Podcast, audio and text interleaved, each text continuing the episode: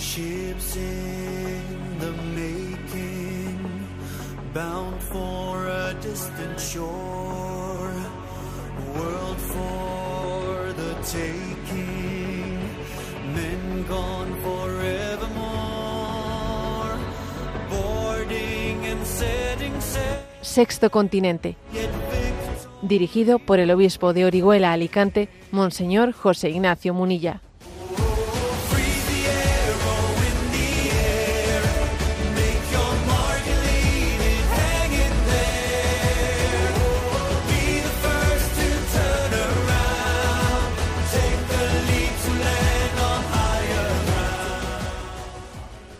Un cordial saludo a todos los oyentes de Radio María. Un día más, con la gracia del Señor, nos disponemos a realizar este programa radiofónico que lunes y viernes de 8 a 9 de la mañana, una hora antes, una hora menos, mejor dicho, las Islas Canarias, realizamos aquí en directo en Radio María España.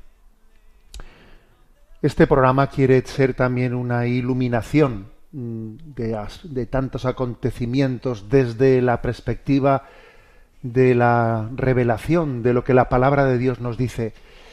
Y estos días ha saltado una noticia que yo creo que nos trae a colación un texto de la palabra de Dios que, que es esperanzador. Me refiero a la noticia que se ha hecho pública sobre el hallazgo de los restos mm, de una, un niño o una niña eh, de corta edad se, se, está mm, barajando la posibilidad de que tenga escasamente seis meses, eh, un cadáver de seis meses que estaba flotando en una playa de Tarragona, en la playa de, de Roda de, Verá. Muchos bañistas estaban allí, veían algo flotando y pensaban pues que podía ser un muñeco, un muñeco no sabían exactamente qué, qué era eso lo que estaba ahí flotando y al cabo de ya de bastante tiempo pues alguien se percata de que, de que son, son restos, restos de carne y bueno, llaman a los servicios sanitarios y, y resulta que aunque es muy difícil identificarlo, se trata del cadáver de, de, de un bebé. Muy difícil por su deterioro de, de, de, identificar pues, si es niño, si es niña, ni siquiera el color de su piel, alguien anónimo, una vida, una vida anónima, impresionante, ¿no? No es muy difícil eh, sacar la, la, conclusión de que se trata de uno de esos eh, restos, entre comillas, ¿no? De un, de un, naufragio terrible que haya acontecido en el mar Mediterráneo, que, que, ha sido arrastrado hasta, hasta Tarragona, ni más ni menos, ¿no? Por las corrientes marinas. Y a la hora de, de, de hacer una lectura de cuál es el drama de la vida, porque alguien dice, ¿y, y de dónde sería? ¿Y de dónde vendría? Y qué habrá sido de su madre y, cómo habrá acontecido este momento tan trágico en esa vida, ¿no? En esa sensación que tenemos de que hay cosas que son eh, sin, como no importantes, no importantes, no conocidas por nosotros, ¿no? Pues la verdad es que a mí me ha venido a la mente un texto, un texto de Isaías que es especialmente luminoso, ¿no? Es el capítulo 49 de Isaías, en su versículo del 14 al 16 que dice, Sión decía, me ha abandonado el Señor, mi dueño me ha olvidado. ¿Puede una madre olvidar al niño que amamanta, no tener compasión del hijo de sus entrañas? Pues aunque ella se olvidara, yo no te olvidaré.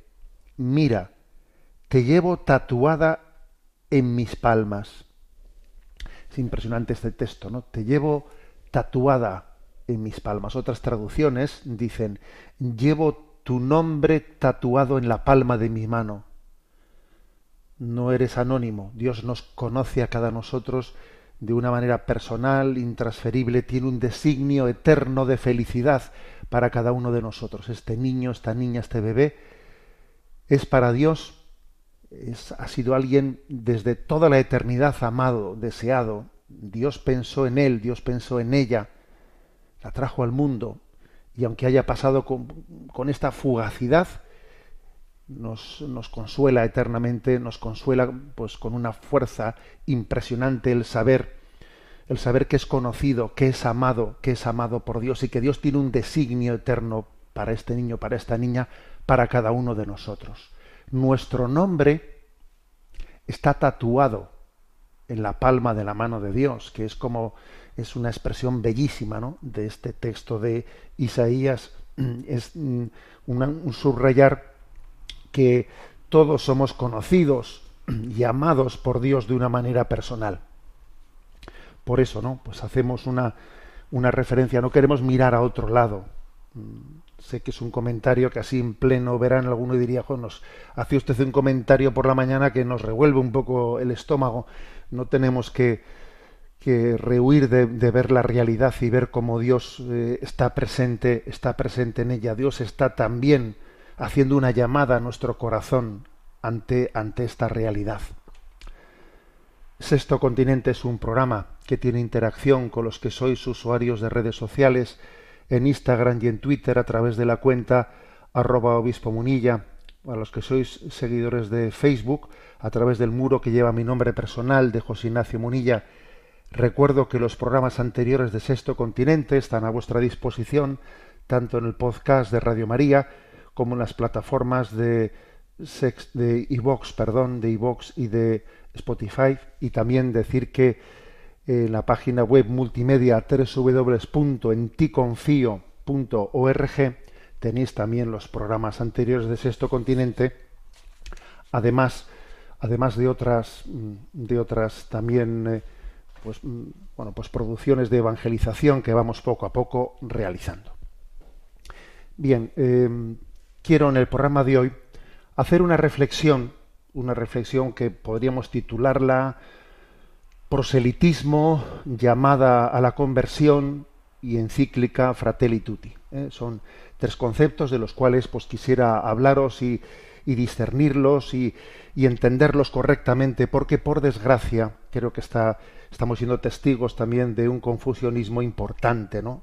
A la hora de no entender qué es el proselitismo a la hora de confundirlo con la llamada a la evangelización al apostolado, a la hora de entender correctamente la encíclica Fratelli Tutti, como si esa encíclica fuese la que justificase el confusionismo, y creo que es importante aclararlo. Y lo digo porque, claro, en esta semana creo que ha, acontecido pues algo, pues yo creo que pues un disgusto ¿no? en la vida de la Iglesia. ¿eh? Y es que el obispo responsable de la Jornada Mundial de la Juventud de Lisboa, Monseñor Américo Aguiar, pues hizo unas declaraciones que han sido objeto de polémica y de aclaraciones posteriores y que también son un poco el punto de partida desde el cual yo quiero hacer estas aclaraciones. ¿no? Él decía, literalmente en una entrevista, nosotros no queremos convertir a los jóvenes a Cristo, ni a la Iglesia Católica, ni nada de eso, en absoluto. Nosotros queremos que sea normal que un joven cristiano católico diga y testimonie quién es, o que un joven musulmán, judío o de otra religión tampoco tenga problema en decir quién es y en testimoniarlo. Y que un joven que no tiene ninguna religión se sienta bienvenido y no se sienta acaso extraño por pensar de otra manera.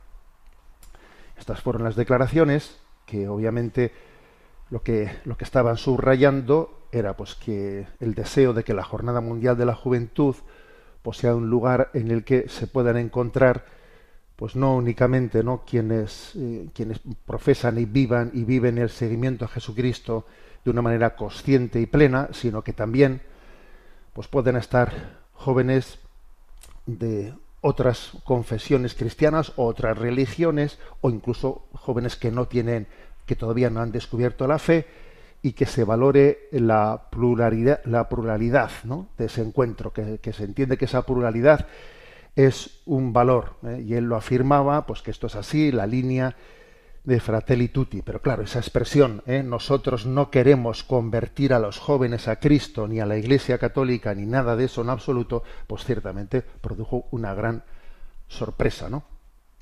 Entonces, Monseñor Américo Aguilar mm, matizó esas declaraciones, ¿no? Posteriormente a medios de comunicación, afirmando que lo que él había querido decir mm, es que la Jornada Mundial de la Juventud nunca ha sido no es, leo literalmente, ¿no? Nunca ha sido, no es ni debe ser un evento de proselitismo. Al contrario, es y debe ser una oportunidad para conocernos y para respetarnos como hermanos. ¿eh? Y luego añadió, eh, lo que él quería decir es que la Iglesia no impone, sino que propone libremente la fe católica, sabiendo que la conversión es el fruto misterioso de la acción del Espíritu Santo. ¿eh? Bueno, la aclaración ahí está, pero obviamente, siendo esto lo que él quería decir, hay que, hay que reconocer que la frase elegida, ¿eh? esa frase de que nosotros no queremos convertir a los jóvenes a Cristo, ni a la Iglesia Católica, ni nada de eso en absoluto, la frase elegida, pues había sido muy impropia, ¿no? Muy impropia, además de contraria al Evangelio, porque obviamente todos somos conscientes de que el Evangelio pues la vida, la vida pública de Jesucristo comienza con el anuncio de ha llegado el reino de Dios, convertíos y crecer el Evangelio, la, llamada a la conversión y a creer en el Evangelio, pues es que se identifica con el, el inicio del ministerio público de Jesucristo, ¿no? Bien, pero yo en esta reflexión que quiero hacer esta mañana no quiero hablar tanto de esa frase sacada de contexto, ¿no? sino en el contexto en que esa frase ha sido pronunciada. Porque creo que creo que es obvio que, que también está, está mostrando la necesidad de una aclaración de estos conceptos. ¿Qué es proselitismo? Eh, ¿Cómo lo distinguimos de la llamada a la conversión? ¿Qué es lo que dijo Fratelli Tutti? Creo que esta, estas aclaraciones son, son necesarias ¿eh? y por eso quiero hacer este, dedicar este primer espacio del programa Sexto Continente a este aspecto. Bueno, en primer lugar, hemos escuchado con frecuencia al Papa Francisco hacer una proclamación eh, clara y contundente de decir no al proselitismo. No es una cosa únicamente del Papa Francisco. ¿eh? En el fondo, él cuando eh, dijo eso por primera vez, citó explícitamente al Papa Benedicto XVI, que tiene una famosa expresión, la Iglesia crece por testimonio, no por proselitismo. Entonces, ¿qué se entiende? ¿no? ¿Qué significa la palabra proselitismo? Bueno, vamos a ver. Lo primero, digamos que en la Sagrada Escritura, escritura perdón, se llama prosélito a un pagano convertido al judaísmo, ¿eh? que se ha integrado en el pueblo de Dios pues a través de la circuncisión y que como uno más toma el compromiso de seguir los preceptos del judaísmo. ¿eh? Un prosélito era pues un pagano que se había hecho judío. Entonces, en sí, ser prosélito no era malo, ¿eh? no era malo, todo lo contrario, era bueno que, que, que, hubiese prosélitos, o sea, aquellos que conocían ¿no? la revelación de Abraham, pero claro, cuando se utiliza la palabra proselitismo, proselitismo, ese ismo, el sufijo ismo, pues está subrayando pues una obsesión, ¿no? Está, está de alguna manera subrayando algo que se desquicia, ¿no? Se suele decir que todos los ismos son malos, bueno, aunque eso tampoco no se puede exagerar, pero por ejemplo, una cosa es que algo sea popular, pero el populismo es malo la materia es buena, pero el materialismo es malo. La nacional, lo nacional, el espíritu nacional es bueno, el nacionalismo ya puede ser negativo. La laicidad es buena y positiva, el laicismo ya es malo. Generalmente el, el sufijo ismo pues está subrayando, es como un absolutizar un aspecto de la realidad de una manera obsesiva en detrimento de la visión integral, ¿no? realista, armonizadora. Por eso se suele decir que los ismos son malos en ese sentido. La palabra proselitismo, pues significa, está significando un subrayar hasta tal punto, ¿no? La pretensión de que alguien pase a tener tu fe, pues hasta el punto de llegar a hacerlo de una manera obsesiva y no respetando la libertad de esa, de esa persona. ¿no? Pero claro, no es lo mismo decir que no al proselitismo que decir no a la llamada a la conversión, porque claro, entonces eh, estamos confundiendo las cosas, ¿no? Jesús dijo, id y haced discípulos, bautizándolos, eh, convertíos y crece el Evangelio. Jesús era proselitista. Bueno, a ver, en esta acepción de la palabra a la que me estoy refiriendo, obviamente no es proselitista, ¿no? Pero sí él llama, llama a la conversión claramente, ¿no? Entonces, mm, lo primero que tendríamos que explicar es cuando la, la, Iglesia, y especialmente en los últimos años el Papa Francisco, dice no al proselitismo, eh, ¿a qué nos estamos refiriendo? Pues nos estamos refiriendo, por ejemplo, a una acción predicadora que no diese suficiente importancia al testimonio. Porque, en el fondo, para, para que la predicación esté bien hecha, el que predica tiene que cuidar no únicamente tener un discurso perfecto, sino que tú estés en proceso de conversión, que tú mismo vivas el deseo de conversión. Por ejemplo, también sería proselitismo una acción evangelizadora que no respete los tiempos de las personas a los que nos dirigimos, que arrolle a las personas, que no tenga en cuenta la necesidad de escucharlas, de escucharlas. En definitiva, ¿no? Eh, para poder predicar hay que hacerlo con paciencia, sabiendo acompañar a las personas a las que le dirigimos, dirigimos nuestro mensaje, ¿no? Lo contrario, si no tenemos paciencia, si no les escuchamos, eh, si somos invasivas, bueno, pues eso podría ser proselitista, ¿no? En el fondo, se trata de que nosotros tenemos que creer en la acción del Espíritu Santo, porque no es que yo convierta a las personas, no, yo, yo soy instrumento de Dios, pero el que convierte es el Espíritu Santo, y el que no tenga esto claro, pues claro que puede ser un proselitista, porque el que convierte es el Espíritu Santo, sirviéndose de tu testimonio o de tus palabras o, sin que se sirva de ello casi, ¿no? ¿Eh? Creemos en la acción del Espíritu, no, no en la eficacia de mis palabras, ¿no? Y por supuesto, ¿no? Eh, proselitista es aquel que impone, no, y, nosotros sabemos que la acción evangelizadora propone, no impone, ¿no? Dejando la libertad de, la persona la, la acogida, ¿no? También añado otras características, por ejemplo, pues el, cuando se cuando se, se supedita el ofrecimiento de la caridad ¿eh? a que tú hayas participado, por ejemplo, algunas sectas que te dicen si tú quieres recibir la acción caritativa caritativa que aquí hacemos en esta eh, pues en esta secta, aunque no le llamen secta, primero te tienes que hacer miembro. Entonces, si te haces miembro, te ayudaremos en tu pobreza. A ver, eso es proselitismo también, ¿eh? porque es de alguna manera eh, negar la gratuidad de la caridad. Fijaros cómo la, la, acción caritativa de la Iglesia eso no acontece nunca, ¿no?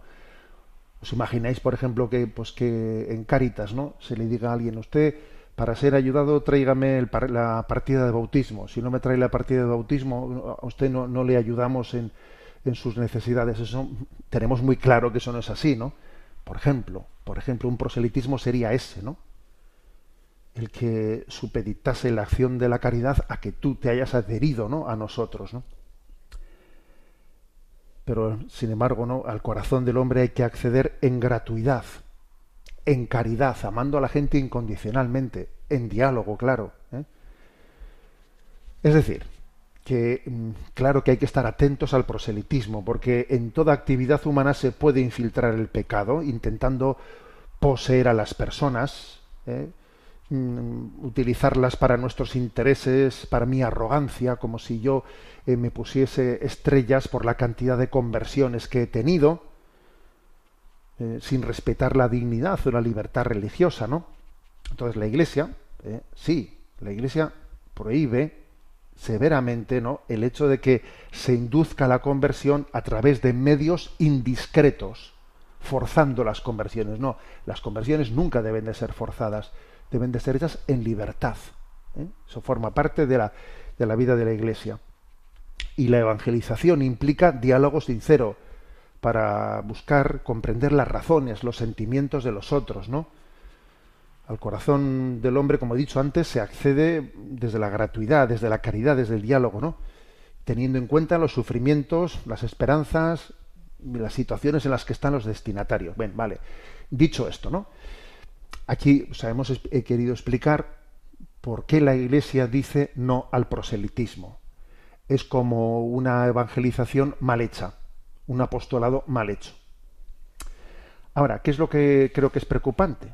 Lo que creo que es preocupante es que se esté subrayando tanto o de una manera tan unilateral o sin la explicación suficiente, no al proselitismo, no al proselitismo, y nos olvidemos de decir, hagamos apostolado, evangelicemos, seamos ¿no? testigos vivos de Jesucristo. Claro, y entonces al, final parece que tanto insistir no al proselitismo sin subrayar la urgencia de la acción evangelizadora y de ser apóstoles para ganar almas para el Señor, pues entonces resulta que muchos están llegando a creer que el proselitismo es sencillamente llamar a la conversión. Entonces, claro, pues entonces el Evangelio es proselitista. Entonces el Evangelio entra en contradicción ¿eh? con, lo que nosotros estamos diciendo. Eh, esto es clave. O sea, Jesucristo no habló explícitamente del proselitismo. Si lo hizo, si lo hizo, lo hizo bastante tangencialmente. Él, él se centró en sí a la evangelización se centró en sí al apostolado, en sí a ser testigos suyos y llamar a la conversión, en llamar a la conversión, ¿no? En dar la buena nueva de que Dios nos ama y nos quiere, y como consecuencia de esa llamada, pues pedirnos una vida nueva, una, llamada a la conversión. Eso fue Jesucristo. Entonces, digamos, digamos lo siguiente, o sea, Jesucristo eh, sobre el proselitismo habló poco, hay algún texto, ¿no? Por ejemplo, Mateo 23:15 que dice, "Hay de vosotros, escribas y fariseos hipócritas, que viajáis por tierra y mar para ganar un prosélito, y cuando lo conseguís, lo hacéis digno de la ajena, el doble que vosotros." Bueno, o sea que sí, también hay alguna referencia, ¿no? a ese a ese riesgo de proselitismo, pero Jesús, sobre todo en el Evangelio, subraya id y evangelizad, id y sed apóstoles, ¿no? Por eso, en donde tenemos que poner el acento es en esa llamada a Jesucristo en la que nos incorpora a todos. Jesucristo invita a todos los hombres a la conversión y a la fe y encomienda a los apóstoles desde su resurrección continuar esa misión evangelizadora. Como el Padre me envió, así yo os envío a vosotros. Y mediante la Iglesia, se llega a, todas las épocas de la historia, a todos los lugares, pues para proclamar este mensaje, ¿eh? este mensaje de salvación. Id por todo el mundo y proclamad el Evangelio. Y esto no es cuestión de gustos, ¿no? sino que el Evangelio nos habla de que es importante acoger a Jesucristo para que sea, para que el hombre pueda recibir la salvación de Dios. Solo Cristo nos puede salvar. Sin Jesucristo no hay salvación. Sin Jesucristo no hay salvación, aunque sabemos también, lo dice la fe católica, que aquellos que no hayan tenido culpabilidad en, ese, en ese no haber conocido a Jesucristo podrán salvarse. Cristo será su salvador también, pero no, tendrán, no tendrán esa culpabilidad de haber rechazado a Jesucristo puesto que no llegaron a, a conocerle, ¿no? Pero solo Cristo salva, solo Cristo es el redentor del mundo. Luego hay una urgencia una urgencia muy grande en proclamarlo ante, ante todas las naciones. ¿no? Y sin embargo, ¿qué está ocurriendo? Lo dice un documento que es muy interesante, que, quien quiera profundizar en esto, yo un hallazgo que he hecho estos días, ¿no? preparando esta intervención, es la existencia de una nota doctrinal de la Congregación para la Doctrina de la Fe, llamada, la nota es acerca de algunos aspectos de la evangelización. Es una nota publicada el 3 de diciembre del 2007. ¿eh? Bueno, pues entonces en esa nota se dice, ¿qué está ocurriendo cada vez con más frecuencia? Que incluso nos estamos llegando como a preguntar por la legitimidad de proponer a los demás lo que, lo que nosotros consideramos que es, que es una verdad revelada por Jesucristo y que, y que deben de conocerla. Entonces, digamos, en esta especie de relativismo en el que vivimos, decimos, oye, no me vengas, no, no, no le molestes a los demás proponiéndoles tu verdad, ¿no? Esto se considera como una especie de atentado a la libertad de las personas, o sea, como si fuese molestar a los demás el llevar adelante nuestra vocación misionera, nuestra vocación misionera de evangelizadores, ¿no? Pero claro, esto es una deformación del relativismo de nuestros días, ¿no? En la que no tenemos que caer. Porque dice este documento, ¿no? La actividad por medio de la cual el hombre comunica a los otros, ¿no? Las verdades de la salvación, favoreciendo su recepción, no solamente está en profunda sintonía, ¿no?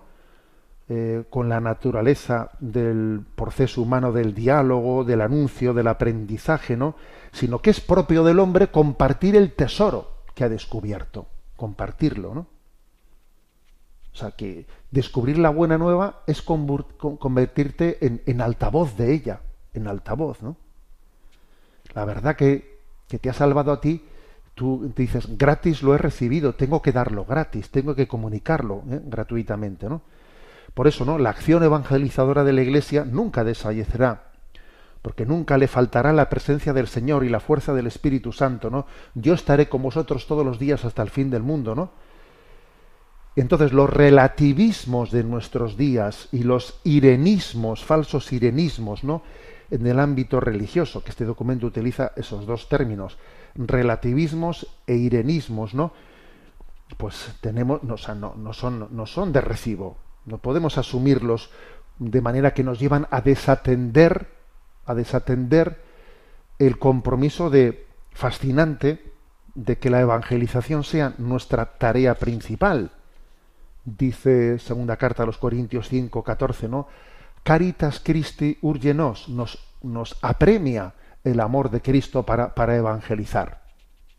Entonces el respeto a la libertad religiosa, la pluralidad de las religiones, la pluralidad del pensamiento, no puede nunca eh, convertirse en la excusa para la indiferencia, para la indiferencia ante la verdad y el bien. Entonces, la, urgencia de la invitación de Cristo a evangelizar, pues concierne a todos, nos concierne a todos, ¿eh? a todos. ¿eh? Las palabras de Jesús están dichas no solo ¿eh? para sus apóstoles más, sino para todos los bautizados. Y esto explica el ardor, la fuerza, la parresía, se dice, ¿no? La, la fuerza con la que los apóstoles predicaron predicaron con un atrevimiento tremendo. Hasta el punto de que les metían en la cárcel pues, por, por, por, insistir en esa predicación. Y no nos molestéis, callaros, pero ellos seguían predicando, les pegaban una paliza para que dejasen de predicar y seguían predicando. ¿eh? Entonces, esto creo que es, que es clave, ¿no? Es clave el que, el que nos demos cuenta de que la llamada a la evangelización es determinante. Por eso es, creo que hay que llamar, hay que llamar la atención sobre que no confundamos el no al proselitismo con que no hay que llamar a la conversión a la gente.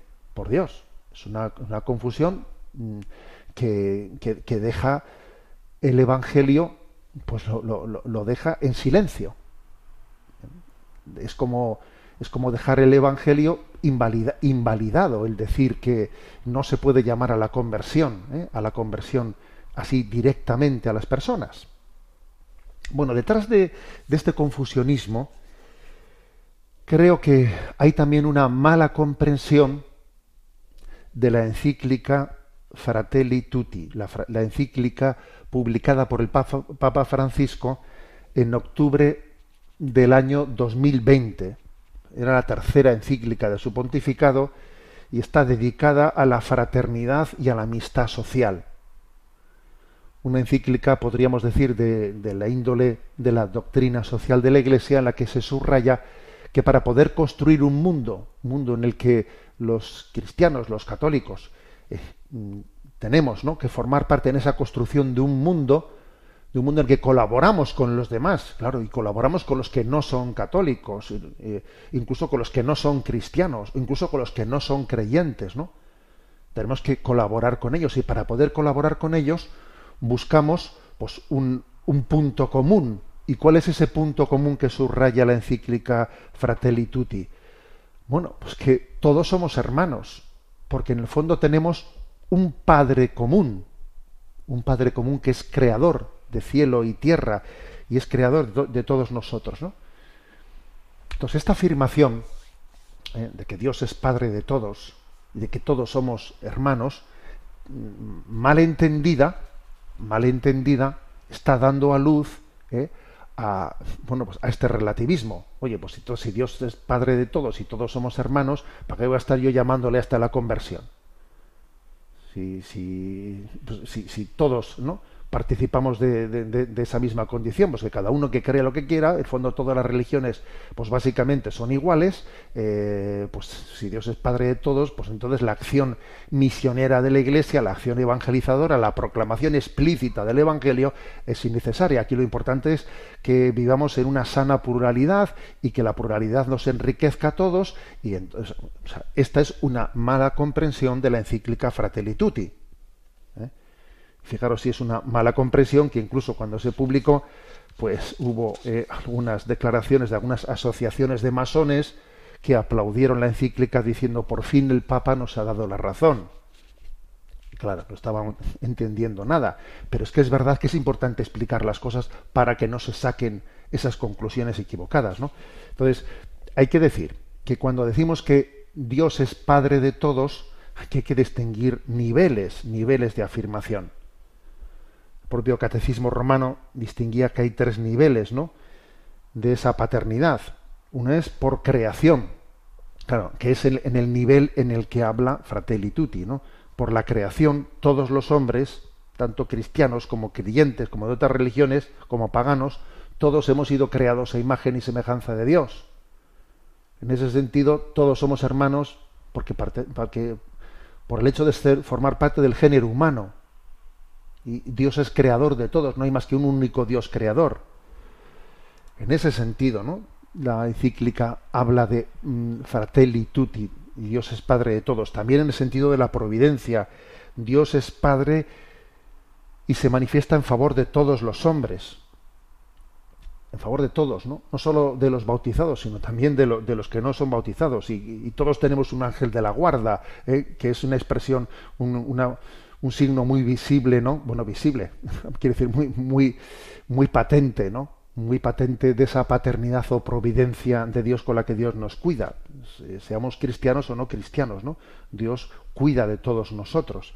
Ahora bien, hay un tercer nivel, un tercer nivel, que es el nivel de la redención, no el nivel de la, de la creación, de la providencia, sino el nivel de la redención, que, es, que no podemos olvidarlo nunca, que es que Dios es Padre, pero en un sentido sobrenatural, no ya natural, que por creación todos somos criaturas de Dios, ¿no? En un sentido sobrenatural porque Jesucristo nos ha ofrecido con su redención participar de su filiación divina. Jesucristo ha venido a redimirnos de nuestra condición pecadora, dándonos la gracia de, por una parte, purificarnos de nuestro pecado y por otra parte, elevándonos a la condición de hijos de Dios. Y eso lo ha hecho pidiendo, pidiendo que nosotros libremente lo, lo, podamos acoger. ¿Eh? O sea, la redención de Jesucristo tiene que ser libremente acogida. Para poder participar de la filiación divina de Jesucristo, eso no se recibe por creación, todo el mundo, no. Tiene que ser acogida la palabra de Jesucristo, acogido su mensaje libremente por la fe y por el bautismo. Y por el bautismo recibimos la condición de ser hijos de Dios Padre, en un nivel infinitamente superior al que, al que se, se, se, entiende por la creación, que Dios es Padre de todos, por la creación ya, pero por la redención hay un nivel infinitamente superior que es el de participar de la filiación divina de Jesucristo, ser hijos en el Hijo, ser hijos en Jesucristo. Y esto, como digo, tiene que ser libremente acogido para cada uno de nosotros, por cada uno de nosotros. Entonces, en ese sentido, decimos que la filiación divina la recibimos por el bautismo y por la fe. Y este tercer aspecto es importantísimo, importantísimo, ¿no? Por eso por ejemplo, ¿no? los catecúmenos, los catecúmenos que se preparaban ¿no? en los primeros eh, siglos de la Iglesia para, para recibir el bautismo, eh, el Padre Nuestro no lo rezaban al principio, no, sino que reciben el Padre Nuestro cuando ya están cercanos, se van a bautizar y entonces se les dice, ahora podrás llamarle a Dios Padre, porque por el bautismo serás incorporado a la filiación divina de Jesucristo. ¿Eh? Y por ejemplo, ¿no? cuando nosotros decimos, ¿no? fieles a la recomendación del Salvador y siguiendo su divina enseñanza, nos atrevemos a decir, ¿qué significa la expresión nos atrevemos a decir? Padre nuestro. Me atrevo a decir Padre nuestro porque es que decir Padre nuestro es eh, participar de la filiación de Jesucristo. Y eso es algo que, que supera mi, mi, mi, expectativa. ¿no? Claro que por la creación, por la creación, soy hijo de Dios Padre en un sentido creacional, ya, pero aquí se habla de otra cosa. ¿Cómo me puedo yo atrever a llamarle a Dios Abba, papá, compartiendo la intimidad que tiene Jesucristo con él? en ese sentido, no, todos son hijos de Dios, sino aquellos que han acogido, han acogido la filiación de Jesucristo. O sea que hay tres niveles, el nivel creacional, que todos somos hijos de Dios, el nivel de la providencia, que todos somos de Dios, pero el nivel de la redención, eh, esa filiación divina eh, la, tiene aquel que la ha cogido libremente, porque Jesucristo no impone esa condición de filiación, sino que la propone y quiere que sea libremente acogida. Bueno, este aspecto, como veis, es muy importante. Si esto no se entiende bien, pues entonces se dice, ah, fratelli tutti, Dios es Padre de todos, eh, todos somos hermanos, entonces déjate de predicar, déjate de proclamar el Evangelio, no es necesario, entonces no llamemos a la conversión a nadie, no seamos proselitistas, y entonces hacemos, pues claro, hacemos una lectura que deformamos completamente eh, pues el mensaje del Evangelio.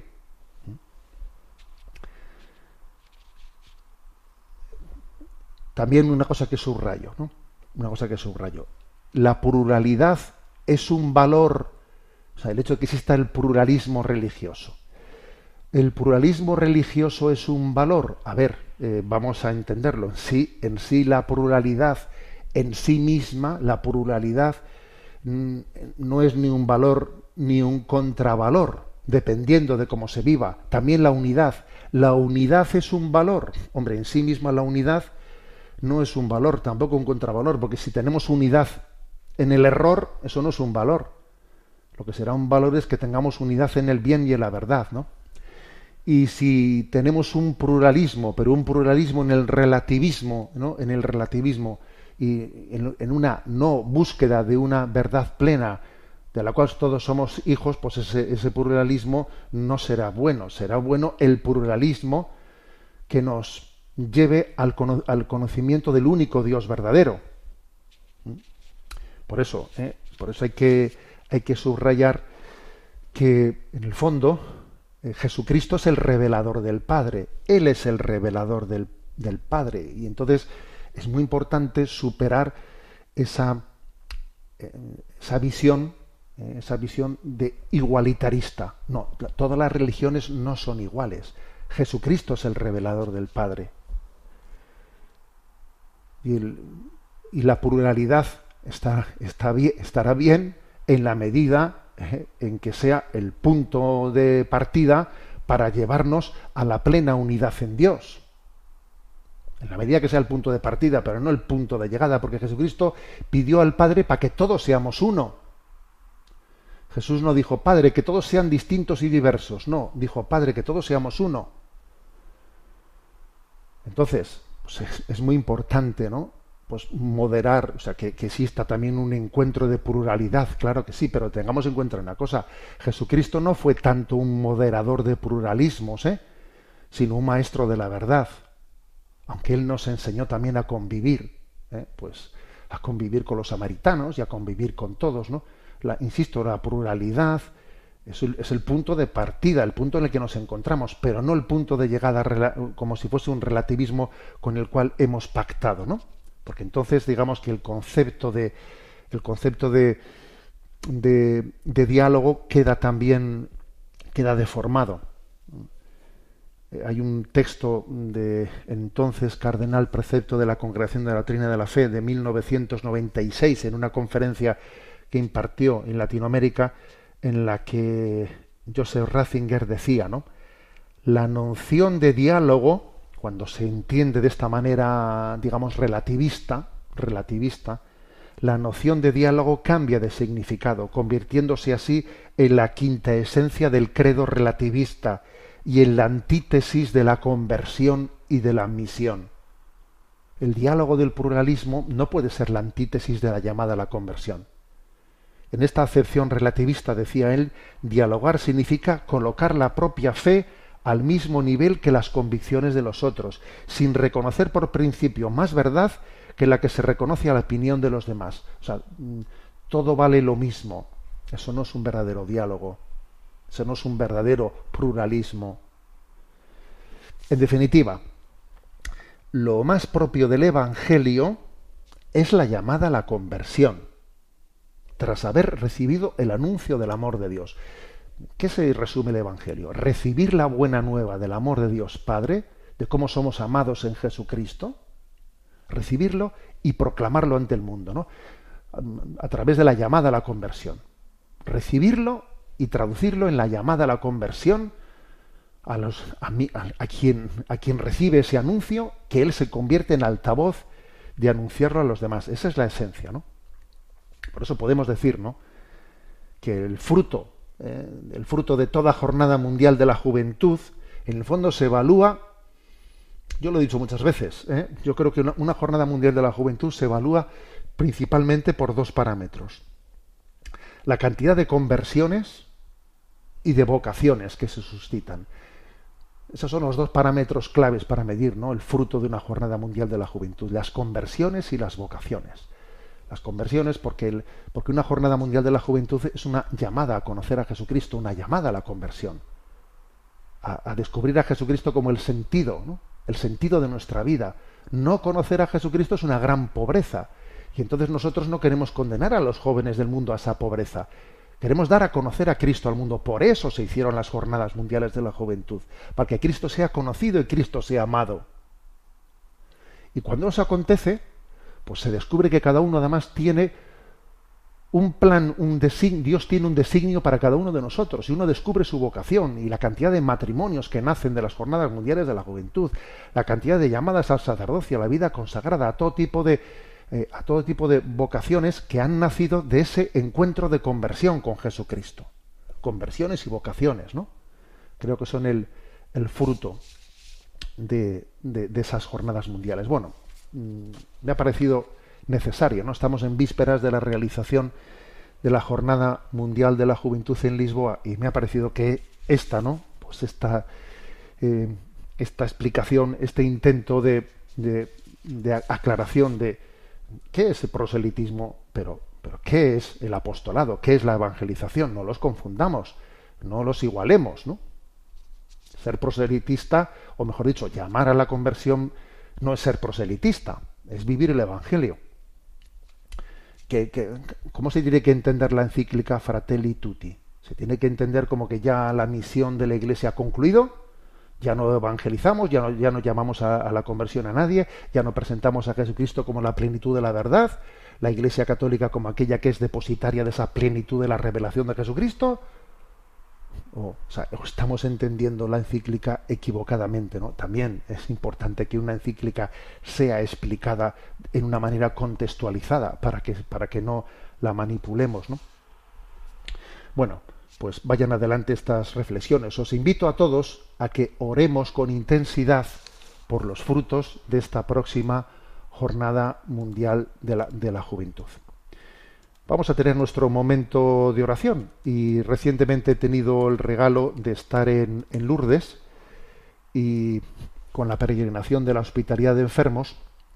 Y allí se estaban preparando las cosas, escenarios, etcétera, para acoger el día 16 de julio, ya de la Virgen del Carmen, pues un gran concierto en el que, entre otros, no, pues Andrea Bocelli, pues estará presente allí en el santuario de Lourdes.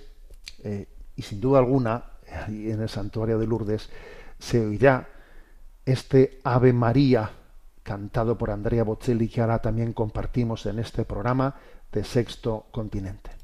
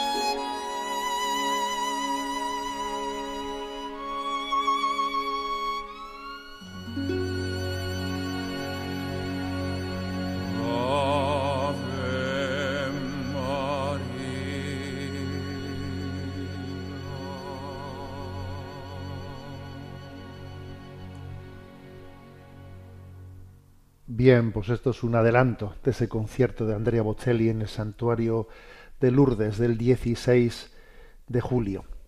Vamos a tener un momento ahora para la participación de los oyentes. Sabéis que hay un correo electrónico habilitado, sextocontinente arroba radiomaria.es, al que podéis hacer llegar vuestras consultas. Sextocontinente arroba radiomaria.es. A Yolanda, que está en la emisora, le pedimos que nos presente las preguntas seleccionadas. Buenos días. Muy buenos días.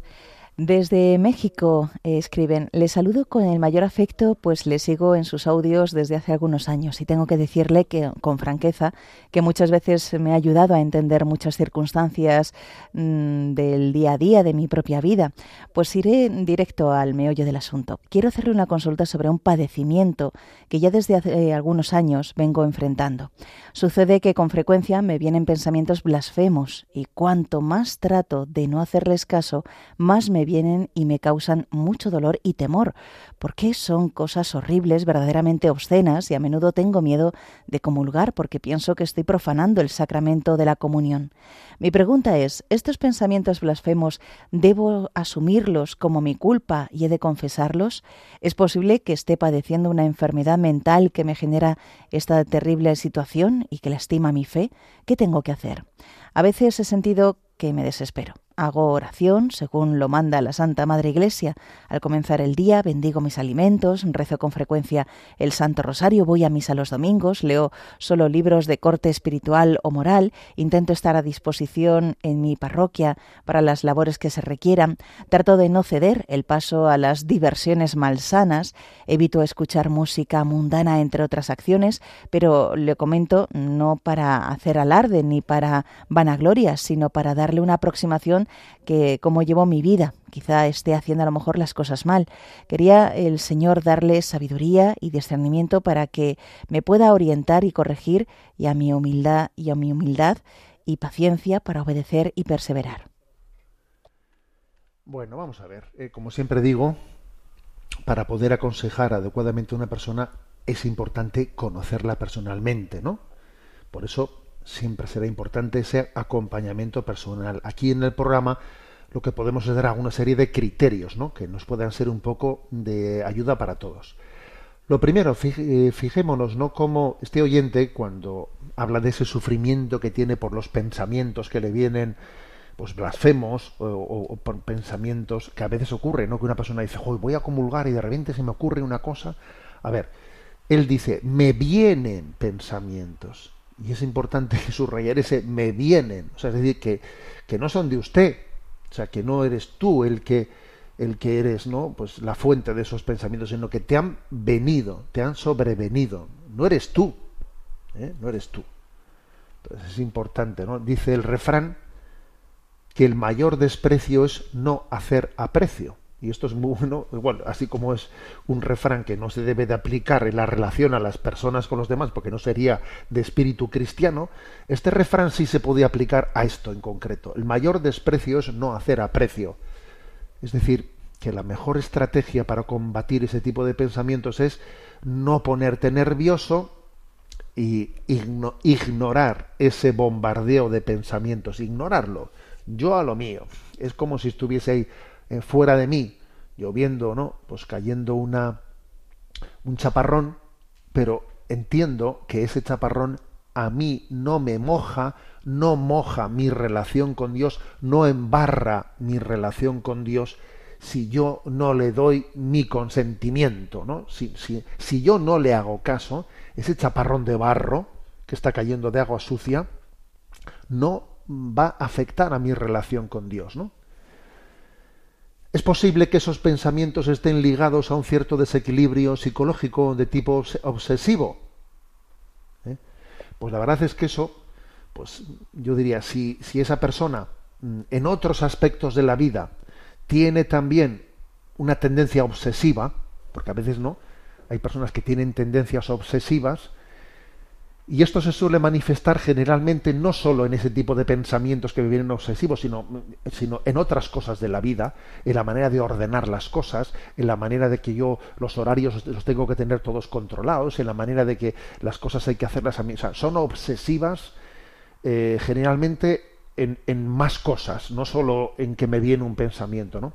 Si eso es así, pues entonces pues sí puede ser bueno que esa persona tenga un acompañamiento profesional de, algún psicólogo, eh, de algún médico que le ayude pues a vencer una tendencia obsesiva, ¿eh? una tendencia obsesiva. Pero insisto, ¿eh? insisto, yo creo que la estrategia espiritual, la estrategia espiritual es la de em, ni caso, ni caso. No hay mejor desprecio que el no eh, que el de no hacer aprecio. No hay mayor desprecio que el de no hacer aprecio, ¿no? Y la importancia de un acompañamiento espiritual cercano. ¿eh? Adelante con la siguiente consulta. Mirella de Guernica nos comparte. Hay una frase que usted envió a redes sociales que me tiene loquita, como vulgarmente se dice. Me refiero a la que envió el 3 de julio. Al final todo acaba bien, y si no acaba bien, es que todavía no es el final. ¿Podría explicar su significado? Bueno, vamos a ver. Todo resulta para bien, ¿no? En aquellos que, aman y confían al Señor. ¿eh? Entonces, eso, tenemos que tener una gran fe en ello. Por el camino pueden pasar muchas cosas que uno dice, pues esto no parece que me resulta para bien. Esto yo más lo veo como una desgracia que como una gracia. Pero sabemos, por nuestra confianza en la providencia, que todo, incluso lo que juzgamos inevitablemente como desgracias, como desgracias, en la providencia de Dios acabarán siendo gracias. Entonces, si yo todavía no, no ha llegado el momento ¿no? de, de, descubrir que es, una, que es una gracia, es que todavía no es el final. ¿eh? Al final todo acaba bien, y si no acaba bien es que todavía no es el final, es que me falta por descubrir cómo todo confluye en un designio de Dios para bien de nuestras almas y para gloria de Dios. ¿eh? Para gloria de Dios. Que obviamente esto también incluye la ecuación de la vida eterna. ¿eh? La ecuación de la vida eterna, sin la, sin la cual también no, se entiende esta expresión. Al final todo acaba bien, y si no acaba bien es que, es que todavía no, no es el final. Es, una, es un caer en cuenta de que todo es para gloria de Dios, incluso, incluso fijaros bien, cuando el hombre da la espalda a Dios, ¿no? En una utilización trágica, trágica de nuestra, de nuestra libertad, frustrando el plan de Dios de, de nuestra salvación, incluso en ese caso dramático, ¿no? En el que alguien se cierra la salvación y entra, entra en el misterio de la condenación, incluso en ese caso se está glorificando a Dios por su infinita paciencia, misericordia y justicia. ¿eh? Bueno, tenemos el tiempo cumplido. Me despido con la bendición de Dios Todopoderoso, Padre, Hijo y Espíritu Santo. Alabado sea Jesucristo.